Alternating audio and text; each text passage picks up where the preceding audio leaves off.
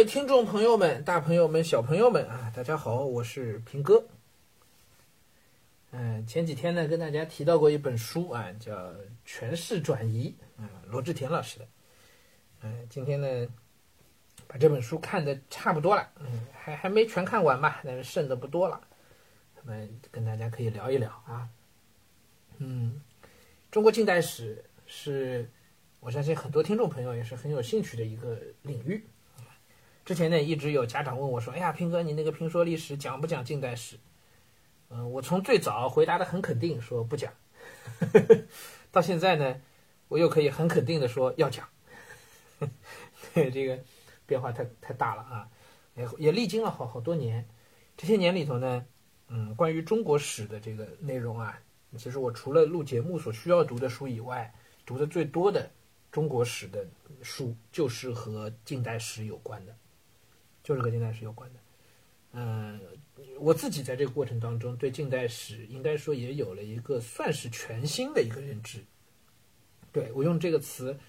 嗯，不夸张，就是全新的认知。因为和大家一样，我早期对呃近代史的了解就是局限在历史课本的那个框架和逻辑当中。其实历史课本的那个框架和逻辑是一个很典型的进步史观。进步史观就是说，呃，人类社会是不断的往前进的，哎，我们从古代。到近代，嗯，就到现代。那么中国的近代史呢，其实就是中国在西方的推动之下，被动的，稍微带一点主动的，通过一些，比如说鸦片战争，比如说变法自强、洋务运动等等等等这些历史事件，啊，嗯，然后往前就可以推到这个戊戌变法、维新，对吧？哎，这一路反正主动被动的就被推动着走向近代化。走向现代化就是这样一个过程，也就是典型的进步史观，啊，就说中国历史应该是不断的在往前进的，但是呢，因为明清，我们中国人就停在停滞在那不动了。接着呢，就是费正清的那个呃西方冲击，中国回应，就这样的一个模式，很典型的叫冲击回应模式。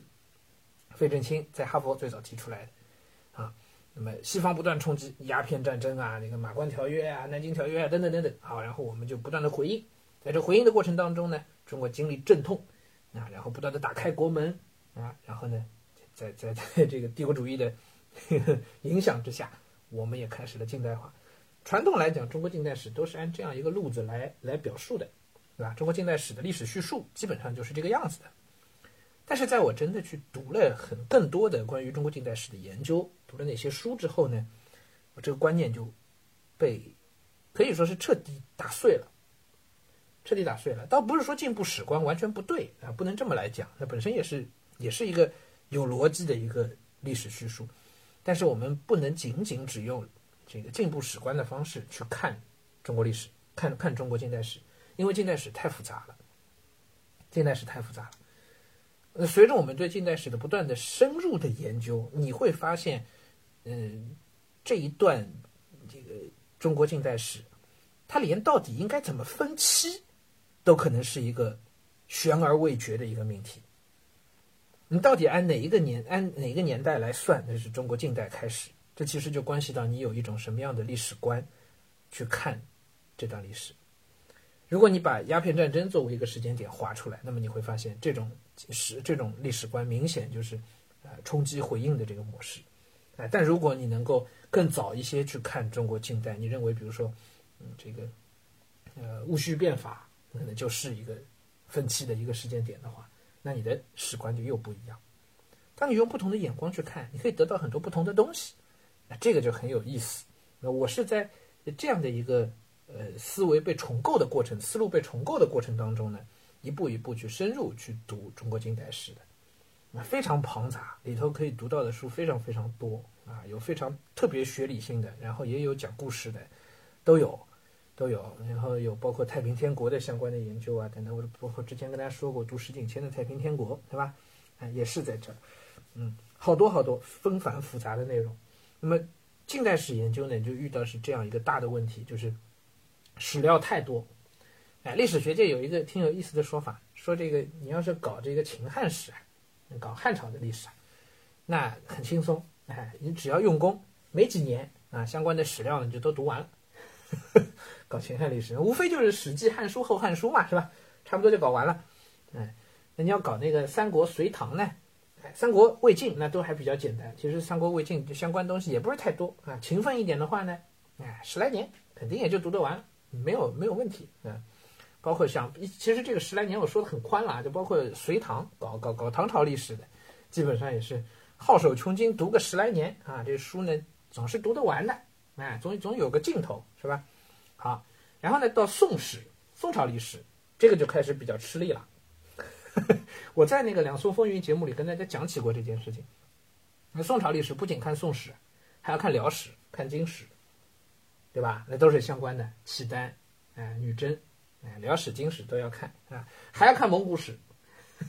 对不对？嗯，啊，所以呢，搞搞宋朝的呢量就大了，还不止这些，搞宋朝的还得看很多的笔记，有很多文学类的作品，文学的笔记，啊。但是呢，说做宋史呢也还好，就是做宋史的人啊，就是你只要真的用功，哎，大概呢几十年的光景，你还是读得完的。几十年啊，好，再往下到明清史，对，搞明清史的这个就比较麻烦了。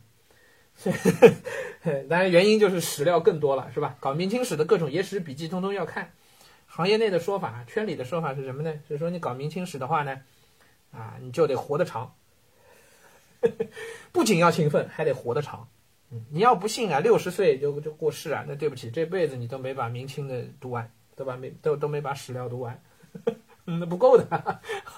得要活得足够长。所以要读完明清的史料呢，怎么也得大概四五十年的光景，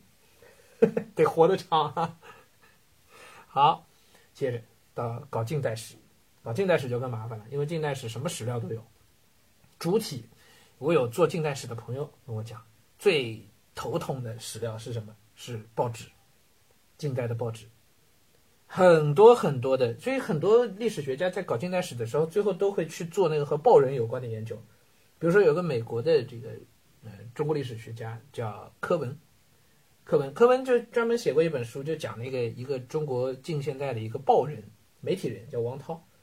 为什么会这么边角料找到一个报人去？就是他在读史料的时候，就读到王涛的很多史料。然后就顺便文章就写出来了，研究那内容就出来了。报纸是很大的一块史料，对当时生活的精准的记载，而且是我们现在可以得到的史料。而你想，报纸全国各地那么多报纸，对吧？不说每个礼拜出吧，每每周要出，还有杂志。所以这个对近做近代史的人来讲，这是读不完的东西。而且近现代开始有很多人都是写日记的，曾国藩写日记的，胡适写日记的，鲁迅写日记的，是吧？而且他们还有很多书信。而且书信都能留下来，这些都是前朝史料里不可能有的，对不对？宋朝的时候哪还有大家什么书信往来？没有，就剩奏折了。啊，你要搞明清史《清实录》，那这《清实录》量非常非常大，已经已经量很大。那明朝不得了，那到到民国那不得了。啊，梁启超，呃，康有为，那都是书信很多的人，包括孙中山。孙中山的书信还不止在国内，有太多孙中山跟国外的那个 革命组织联系的这个书信。啊，都能发掘出很多新东西来，所以说做近代史的话，就是你活得长也没用，再勤奋，再活得长，你不可能把近现代的史料全读完，做不到。嗯，也正是因为这个，所以呢，现在做近现代史的这个历史学家呢就比较多一些，因为比较容易出成果，相对来说比较容易出成果，都是新的东西，你比较容易发现新的史料，也比较容易在已有的史料当中发现新的东西，只要能跟你只要能有一些特别的切入点。稍稍特别一些，就能够有一些新的东西出来。哎，那你做古代史、做秦汉史，其实秦汉史大部分内容都已经形成在学界都是定论了，没什么好研究的，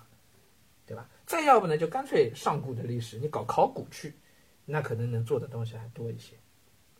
所以近代史呢，确实是有一个，比如说我们要做成节目的话，它是有一个难度在里边的，很多话你真是不敢讲。